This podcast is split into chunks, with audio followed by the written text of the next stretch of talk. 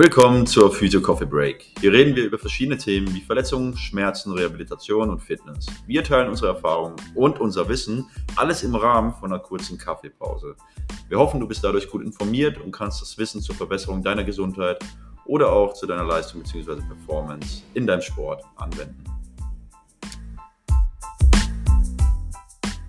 Okay, da sind wir wieder mit einer neuen, brandneuen Folge und einem neuen Thema was an das letzte Thema anschließt. Und zwar soll es heute um das Thema gehen, Einstieg ins Krafttraining. Es geht jetzt nicht mehr konkret, so wie in der letzten Folge, um die athletische Leistungsfähigkeit durch Krafttraining verbessern, sondern einfach nur, was wäre, wenn man noch nie Krafttraining gemacht hat und sich dazu entschließt, es ab morgen oder vielleicht sogar noch besser ab heute zu machen. Ähm, wir haben dafür verschiedene Themen aufbereitet und möchten mit dir heute Folgendes durchgehen. Das erste ist, weshalb du Krafttraining betreiben solltest. Das zweite ist, was ist denn Krafttraining überhaupt? Das dritte geht dann ein bisschen mehr in die Tiefe, wie oft, wie sollte man es machen, welche Übungen und was ist dabei zu beachten. Dann noch gewisse Mythen über Krafttraining, wie zum Beispiel, ey, ich will nicht zu breit werden oder ich werde dadurch voll langsam in meinem Sport oder sowas. Und sind Supplemente sinnvoll und vielleicht noch auch gewisse Kontextfaktoren, also Proteinzufuhr, ähm, was ist denn noch wichtig, Schlaf, wie sollte ich am besten meine Regeneration ähm, optimieren oder wie sollte ich sie gestalten. Also, Servus Penny, gute Morgen bzw. guten Mittag, wir haben ja schon 13.30 Uhr. Gute Morgen von meiner Seite. Das ist ein kleiner Insider. Wir begrüßen uns egal zu welcher Uhrzeit hier mit Gute Morgen. Gute Morgen. Ist das eigentlich Schwäbisch? Nö. also Schwäbisch ausgesprochen, aber jetzt geht kein schwäbischer, ja. keine schwäbische Redewendung. Okay, gut zu wissen, weil wir sind ja hier in Karlsruhe und das wollen wir. da wollen wir keine Schwaben. Ja, nein, das stimmt nicht. Habe ich schon so verstanden. Das stimmt überhaupt nicht. Also gut, ich würde sagen, wir steigen direkt ein. Ähm, weshalb ist es denn sinnvoll, Benny, was meinst du, weshalb sollte man Krafttraining betreiben? Ist natürlich eine sehr große und offene Frage, aber ich denke, vielleicht kriegen wir da eine, einige Kernpunkte mal zusammengefasst, warum es einfach cool ist und warum es gut ist. Ja, das ist eine riesige Frage. Äh, da würde ich gerne mit einer Gegenfrage antworten, die lautet, weshalb nicht? Also es gibt eine Menge Science, sei es hin zu Gesundheit, also Longevity heißt länger gesund leben ähm, ist es förderlich. Es ist förderlich für einen guten mentalen Status, also dass du dich wohlfühlst. Du bist glücklicher, wenn du Krafttraining machst. Du bist leistungsfähiger, wenn du Krafttraining machst, egal in welcher Sportart, egal in welcher Lebenssituation. Du, zum Beispiel, wenn wir ins Setting der etwas älteren Menschen gehen, dann reduzierst du einfach die Wahrscheinlichkeit, ähm, an einer Stoffwechselerkrankung, wie zum Beispiel Diabetes, hm. zu erkranken. Ja. Oder dass die Auswirkungen derer ähm, weniger sind oder weniger gravierend sind. Ja. Du ähm, verringerst die Sturzhäufigkeit bzw. bist dann auch wieder ähm, besser gewappnet, falls du dann doch mal stürzen solltest, hin zu guten äh, Input auf Depressionen, ähm, auf Krebsgeschichten. Ja. Also ihr merkt schon, es gibt relativ wenig, was Krafttraining eigentlich nicht gut abdeckt. Magst du noch was dazu ergänzen?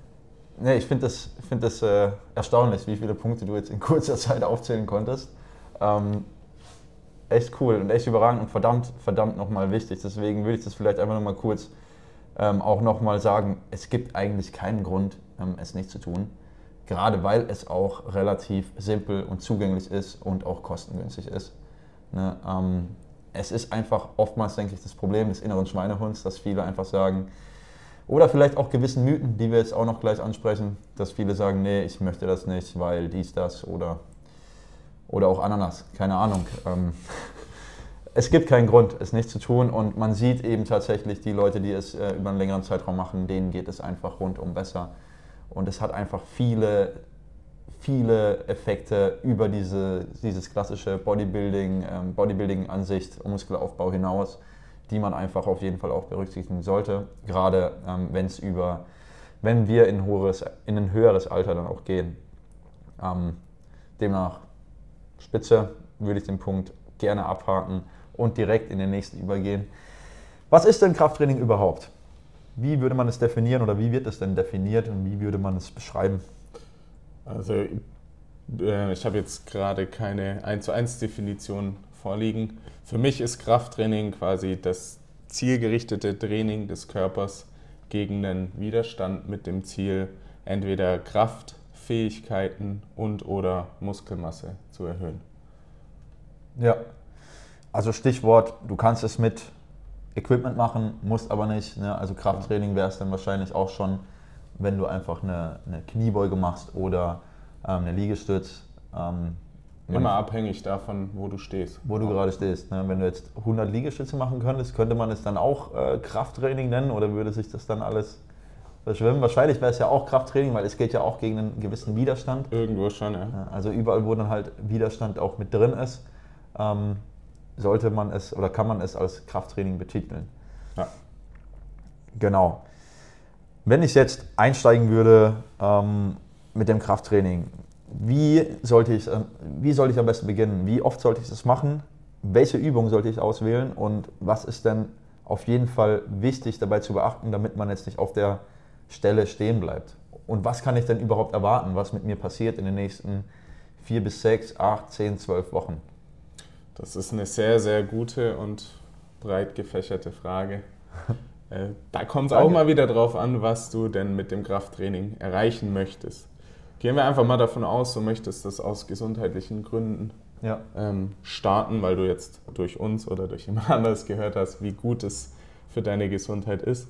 Dann würde ich mindestens zweimal in der Woche zu einem Krafttraining raten. Wahrscheinlich zu einem Ganzkörpertraining, also indem du drückende, ziehende Übungen im Oberkörper äh, trainierst, dann eine drückende oder ja, aufstehende Übung so wie eine Kniebeuge für die Beine ja. und irgendwas vom Boden aufheben für die Rückseite der Beine. Und wer will, je nachdem, wie du den Fokus legst, wie gut du ähm, schon körperlich zusammengesetzt bist, würde ich noch vielleicht was für den Rumpf mitmachen. Genau, wie gesagt, meiner Meinung nach sollte man das zweimal die Woche machen, einfach um einen gewissen sogenannten progressiven Overload zu gewährleisten. Bedeutet einfach, dass du deinen Körper immer und immer wieder mit einem steigenden Reiz auseinandersetzt. Für viele Anfänger wird es wahrscheinlich sogar reichen, wenn du das einmal die Woche machst. Ja. Wenn das Programm gut designt ist. Aber wir wollen ja ein gewisses ähm, Ritual oder eine gewisse Routine entwickeln und da finde ich schon, dass es zweimal die Woche sein sollte. Ja. So eine Einheit sollte meiner Meinung nach so zwischen 45 und 60 Minuten für eine Newbie gehen. Ja. Kann man auch schneller schaffen. Ja. Aber man muss das jetzt auch nicht auf Teufel komm raus durchrushen. Ja. Nachher leidet, gerade wenn du Anfänger bist, vielleicht auch die Technik. Ja. Ähm, genau, so würde ich das gestalten. Wie würde dann eine Einheit so konkret aussetzen? Also vielleicht kannst du das einfach mal kurz ähm, so beschreiben, wenn jetzt jemand reinkommen würde, der noch überhaupt keine Erfahrung gemacht hat und hat gesagt, Benny, ich gehe jetzt zu dir und äh, mache eine Stunde äh, Training bei dir. Ähm, zeig mir die absoluten grundlegenden Dinge. Ich habe noch nie Krafttraining gemacht in meinem ganzen Leben nicht. Okay, also gehen wir davon aus, wir machen das mit Geräten. Ja, du darfst, dir, du darfst es dir frei aussuchen. Sollte man äh, irgendwann mal machen, weil sonst wieder dieser progressive Overload leidet. Das ist relativ schwer mit dem Körpergewicht zu realisieren, weil dein Körpergewicht ist halt jetzt relativ fix, ja. auch über kurze Zeit gesehen. Da wird es keine großen Veränderungen geben und ein Krafttraining an Maschinen oder mit freien Gewichten kannst du einfach ein, zwei Kilo draufpacken und schon hast du eine Veränderung des Widerstandes. Ja. Ja, außerdem beim äh, Krafttraining mit dem eigenen Körper kannst du dann über irgendwelche Hebel noch variieren, wo dann quasi aber auch relativ schlecht messbar machen kannst, wie du dich überhaupt steigerst. Ja. Man könnte es über eine Wiederholungszahl machen, wie du jetzt vorhin angesprochen hast, mit einem Push-Up dann bist du aber auch relativ schnell in einem Bereich, wo du halt vielleicht nicht mehr wirklich die Krafttrainingsanpassung hast, sondern eher eine kardiovaskuläre, also eine ausdauernde Belastung ja. auf dein System setzt. Ähm, Im Krafttraining würde ich mit einem Newbie erstmal gewisse Basics abdecken. Heißt, eine Kreuzhebe-Variante bedeutet was Schweres vom Boden aufheben, ein Squat Heißt aus den Knien in der Knie- bzw. Hüftstreckung aufstehen, was Drückendes für den Oberkörper, was Ziehendes für den Oberkörper.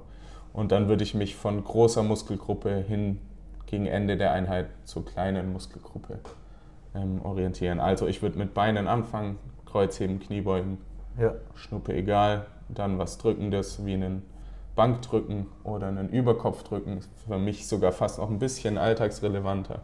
Ja. Ähm, und dann was zum Körper ziehendes. Sowas wie Rudern Rudern, genau. oder von oben. Oder so von oben. Pull-down Pulldown. an so einem Kabelzug. Ne?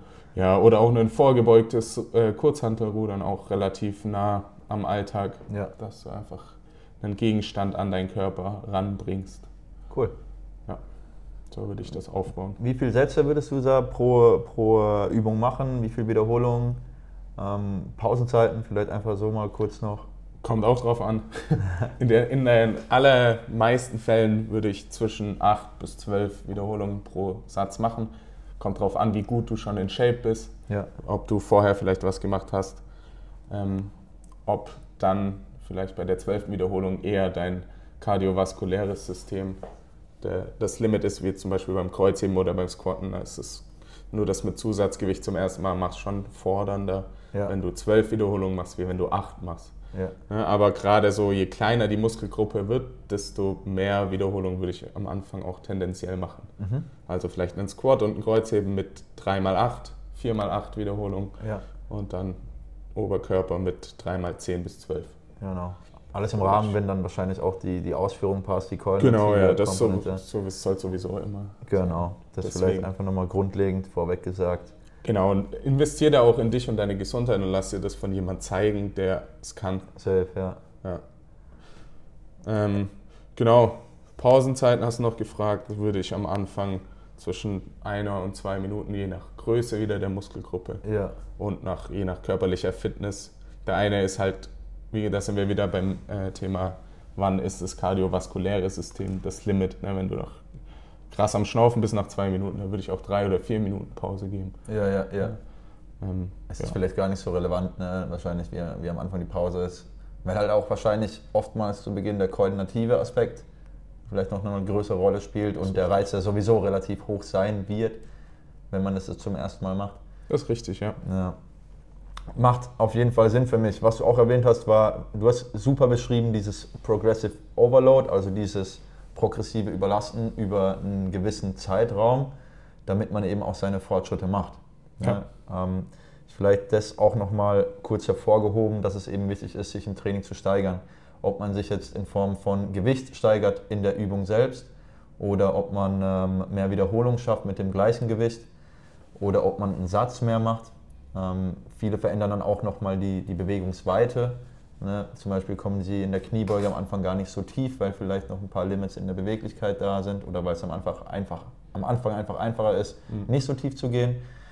Ähm, das sind auch alles, alles Sachen, die du da draußen auf jeden Fall mitnehmen solltest, die wichtig sind. Progressive Overload, wenn du es dir nochmal anschauen willst, Googles, da kommt ein Haufen dazu, da gibt es auch eine schöne Definition, falls es jetzt nicht so verständlich war, was es denn konkret bedeutet. Es ist einfach sehr wichtig, dass man dieses Prinzip berücksichtigt, um stetige, auch, stetige Anpassungen auch ähm, zu erzielen, wenn man sie denn haben will. Ne, viele sind ja dann auch irgendwann auf einem Level, wo sie sagen, okay, ich fühle mich gut, ich bin gut, ich will das Level halten, dann braucht man dieses Prinzip jetzt nicht mehr so wirklich. Ne? Obwohl es wahrscheinlich schon auch Sinn macht, das in irgendeiner Form dann irgendwann mal wieder zu machen, damit man seinen Körper auch immer wieder auf irgendeine andere Art und Weise auch fordert und fördert. Ähm, ich finde, das haben wir jetzt ganz gut ausgeführt. Ähm, auch die Beschreibung von dir war sehr passend und ich denke, da, damit kann jeder ähm, gut was anfangen. Vielleicht gerade noch mal kurz, weil es mir, mir einfällt, ist es denn wichtig, dass ich das Training äh, vielleicht dann doch eher mit freiem Gewicht mache oder an der Maschine mache oder wie, wie, wie stehst du da dazu? Ähm, Prinzipiell erstmal nicht. okay. Das sind für mich eher so Dinge, die zweitrangig sein sollten. Mhm. Geht erstmal darum, eine gewisse Routine aufzubauen. Und äh, ich wette, damit gehst du auch mit, ob du ich jetzt einen Bankdrücken frei mache oder an der Maschine. Ja. Ist erstmal zweitrangig. Hauptsache ich mach's. Ja, Und wenn ich es dann mal über eine gewisse Zeit ausprobiert habe und als Routine entwickelt habe, da kann es schon mal Sinn machen, mehr freie Gewichte zu nehmen, einfach weil sie näher am Alltag sind. Die meisten Maschinen sind relativ zweidimensional gestaltet. Der. Alltag ist dreidimensional. Dann kann man auch äh, mehr aufs freie Training gehen. Allerdings leidet dann auch oft wieder die Technik. Ja, Wenn es dir sein. einfacher fällt, ja. eine, eine Maschine zu machen, dann bleib bei der Maschine. Wir wissen, mach es. Richtig, wir wissen ja auch von, von der aktuellen Datenlage, dass es gerade zum Beispiel für Kraft- und Muskelaufbau gar nicht so entscheidend ist. Ne? Also, genau. dass beides einfach äh, mega super Effekte aufweist, dass du mit freien Gewichten oder in den Maschinen ähm, nennenswerte Verbesserungen aufzeigst. Sobald oder solange du auch eben äh, progressiv dich überlegst. Ne? Thema Progressive Overload zum dritten, damit soll es dann auch abgeschlossen sein. Also, die guten Dinge sind drei. Richtig, richtig. Gehen wir, gehen wir dann direkt doch in die nächste Kategorie, nächstes Thema: Mythen über Krafttraining. Äh, ich habe hier einfach mal so ein paar Bullet Points rausgeschrieben. Ähm, es geht vor allem um die, um die Optik. Ähm, Frauen haben ja oftmals so den Gedanken, wenn sie, wenn sie bei uns mal ein Nackenprogramm absolvieren, weil sich ja gezeigt hat, Nackentraining kann helfen bei unspezifischen Nackenschmerzen, ähm, dass sie dann einen breiten Stirnacken bekommen oder Türsteherschultern. Ähm, ja. Fußballer sagen oft, oh, ich will aber nicht langsamer werden, ähm, das, ich will nicht zu breit werden, weil sonst kann ich nicht mehr auf dem Platz performen. Ähm, dann wird auch häufig äh, erzählt oder gesagt, dass es vielleicht gar nicht so förderlich ist, gerade für Kinder oder Schwangere. Ähm, du darfst dir einfach mal einer von den, einen von den drei Bullet Points raussuchen und mir dazu sagen, was du davon hältst. Dann starten wir doch bei unseren Mädels. Meine Mädels. Antwort äh, darauf ist immer, wenn das so einfach wäre, dann hätte ich das schon. also es ist wirklich eine, eine Frage des Programmdesigns und wie man trainiert, ob das dann wirklich einsetzt. Und dazu zählen auch noch andere Faktoren wie Ernährung, wie Regeneration und so weiter und so fort. Also bis du wirklich einen Stirnacken entwickelst, wie unser lieber Freund Arnold, ja. äh, da bedarf es einer Menge, Menge Krafttraining. Absolut. Es ist auch gerade, ähm, vielleicht nochmal zu dem letzten Punkt, was man sich erwarten kann. Man kann sich jetzt nicht erwarten, dass man innerhalb von drei Monaten ein Riesenviech wird. Das, was eigentlich immer so propagiert wird, so Transformation innerhalb von drei Monaten. Ähm, weil eben gerade zu Beginn ganz viel neuro neuromuskuläre Anpassungen stattfinden. Das bedeutet, deine Kraft wird steigen, aber deine Muskelmasse kommt erst so nach 8, 10, 12 Wochen wirklich dann äh, signifikant in das Wachstum mit rein. Natürlich vielleicht auch schon ein bisschen früher, aber das merkt man in der Regel nicht. Ja, deswegen, deswegen heißt es eigentlich nicht, oh, ich mache jetzt ein 8-Wochen-Programm und deswegen sind die ganzen 8-Wochen-Programme auch eigentlich Bullshit ähm, und bin dann breit es klappt wahrscheinlich nur bei denen, die mal breit waren, dann zum Wurm geworden sind und wieder breit wurden, weil sie acht Wochen geballert haben. Ja. Ne, also das wäre dann schon auch denkbar, weil der Körper dann gewisse Memory-Zellen hat und die kennen einfach mehr oder weniger diesen mechanischen Reiz und wissen sich dann zu differenzieren und können dann eben sagen, okay, ich mache jetzt, äh, äh mach jetzt Muskelwachstum hier. Mach jetzt weiter. An Ort und Stelle. Ja. Genau. Ähm, also du hast mit den Mädels angefangen, dann gehe ich doch einfach mal weiter zu, zu dem nächsten wichtigen Thema, schädlich für Kinder und Schwangere. Also das ist ja mittlerweile ziemlich gut auch widerlegt, zum Glück. Ähm, ich fange dann, mache dann gerne bei den Kindern so das Beispiel, ja okay, ähm, die Kinder gehen aber Fußball spielen und die Kinder, keine Ahnung, spielen, spielen Basketball oder, oder sind im Touren und sind da verdammt hohen Geschwindigkeiten und Kräften ausgesetzt. Und Krafttraining ist eine sehr kontrollierte, in der Regel auch eher langsamere Bewegung und demnach wirken die Kräfte, auch wenn sie vielleicht als größer dargestellt werden oder empfunden werden, wirken die gar nicht so hoch auf die Gelenke, weil es dann heißt, sie wachsen nicht mehr. Ähm, deswegen ist das eigentlich Quatsch. Ne? Weil die Krafteinwirkung tatsächlich auf das Gelenk ist deutlich geringer, wie wenn jemand 90 Minuten geisteskrank über einen Fußballplatz hin und her rennt mit zig Richtungswechseln in zig verschiedenen Winkeln, was ja auch alles sehr unwillkürlich passiert. Was ja aber auch super ist, dass die das machen, die Kinder und sich bewegen, weil das wird ja häufig immer weniger. Und es hat sich gezeigt, dass Kinder, die sich häufiger bewegen und auch Krafttraining machen, dass die auch besser in der Schule performen und sich auch besser fühlen. Ja, deswegen schädlich für Kinder eigentlich nein, gerade weil es eben schon sehr häufig widerlegt wurde und es sogar sinnvoll ist, wenn es kontrolliert durchgeführt wird. Genauso auch bei Schwangeren. Es wird, es wird Schwangeren sogar empfohlen, ähm, wenn keine ähm, Kontraindikationen, also Indikationen vom Arzt vorliegen, dass sie es nicht machen sollen. Ähm, wenn da keine vorliegen, dann ist es für sie auch sehr lohnenswert. Wir haben auch dazu zu beiden Themen, schädlich für Kinder und Schwangere, einen Blog geschrieben. geh, auf, geh einfach auf unsere Seite www.dk-sportphysio.de und schau bei Krafttraining und Training für Schwangere und Mythen über Krafttraining. Da findest du auch nochmal ganz viel zu dem jeweiligen Thema wir, finden, wir verlinken dir das wie immer gerne unten rein. Gut, dann haben wir noch einen Bullet Point übrig. Langsamer werden, wie Fußballer. Werden sie langsamer durch Krafttraining? Ab wann werden sie langsamer oder werden sie vielleicht sogar schneller? Äh, das ist jetzt tatsächlich einer der wenigen Punkte hier auf der Liste, die ich verstehe. Weil man kann tatsächlich einen Athleten langsamer machen, wenn man ein Programm in eine gewisse Art und Weise designt. Also wenn ich jetzt einen Fußballer noch im Sechser-Split wie einen Bodybuilder trainieren lasse, dann kann ja. es sicher mit steigender Muskelmasse sein, dass er an seinem Topspeed verliert, ne, weil er einfach schwerer ist. Ja. Aber ähm, dafür muss es eben auch so designt sein. Und wenn du dir das Programm von jemandem designen lässt, der, der, der die Sportart versteht und der Ahnung von Krafttraining hat, ja. dann wirst du davon als Fußballer eher profitieren, wie dass du langsamer wirst, weil du ein Viech bist plötzlich.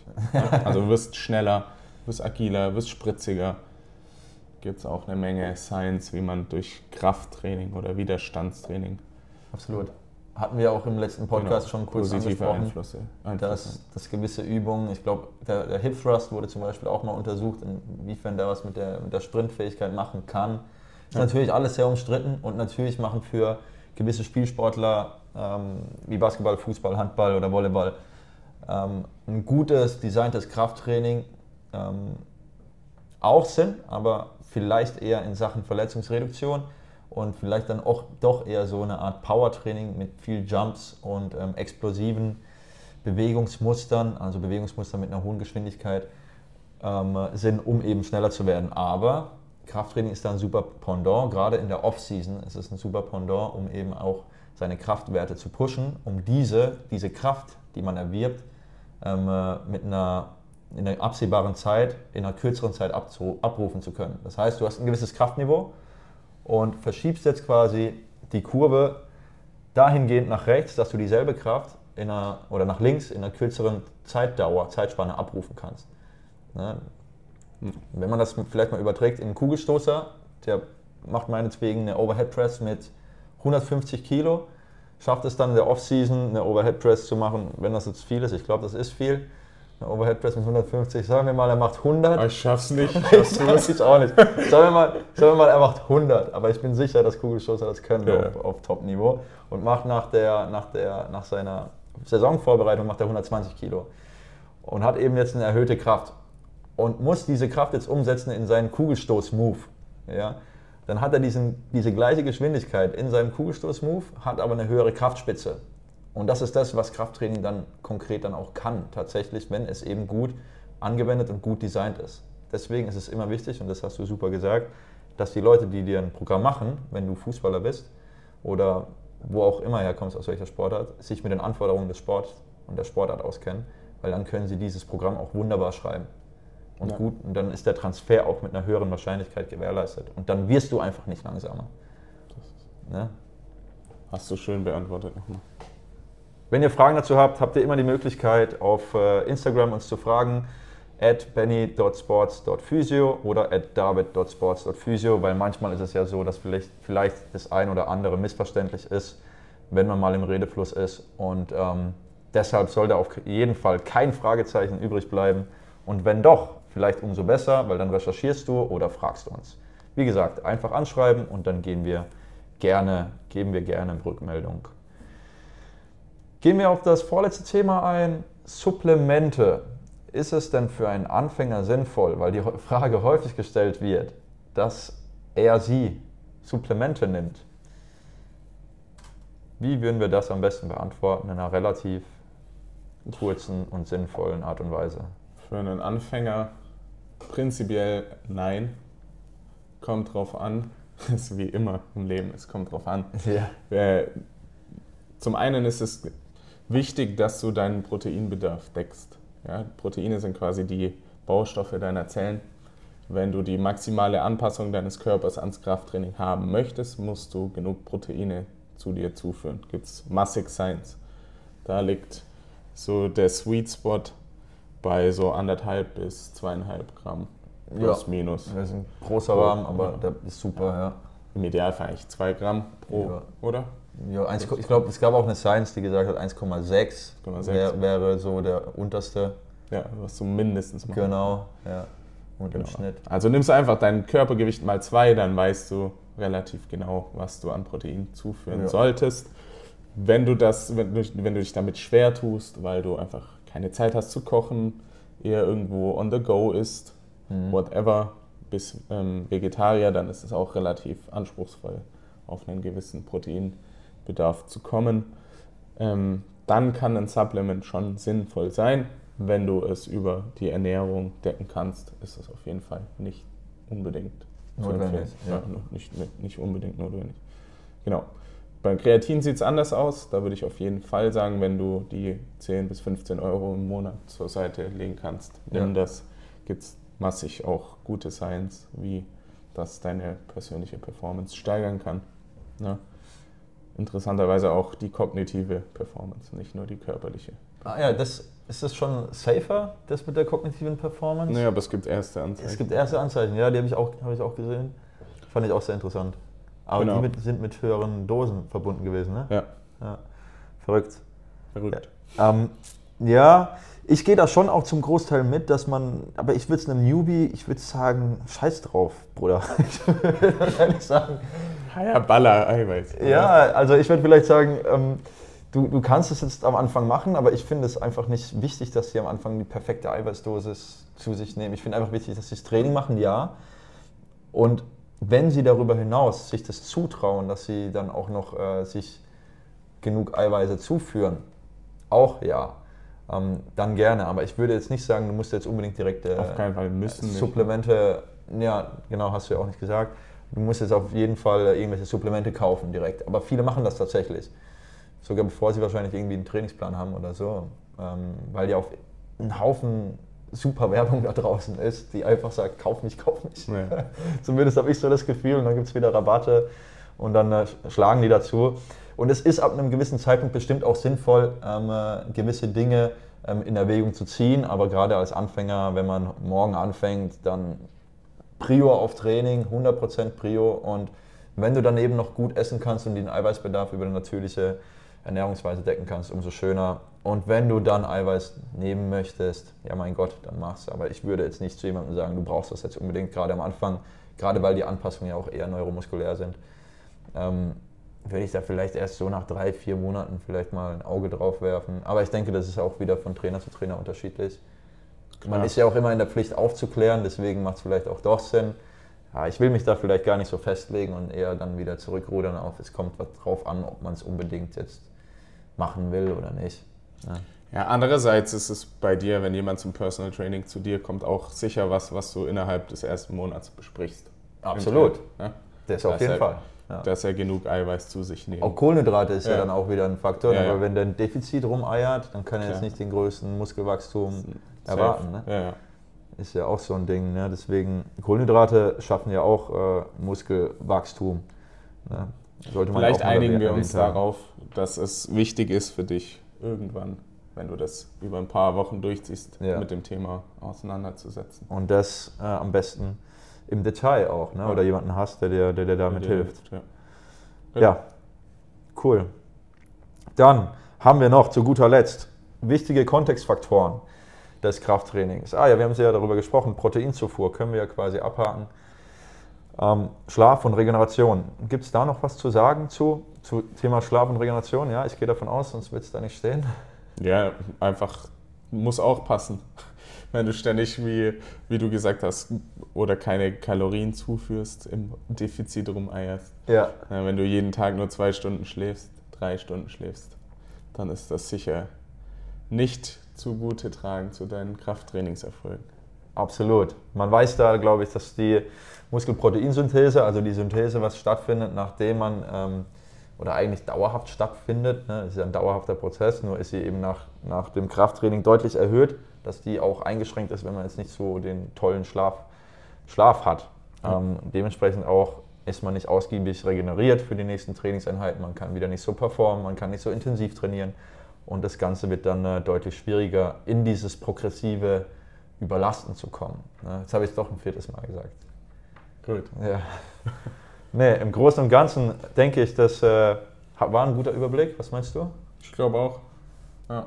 Ansonsten, wenn es Fragen gibt, kann man ja immer wieder unten reinballern oder auf Insta ähm, uns schreiben.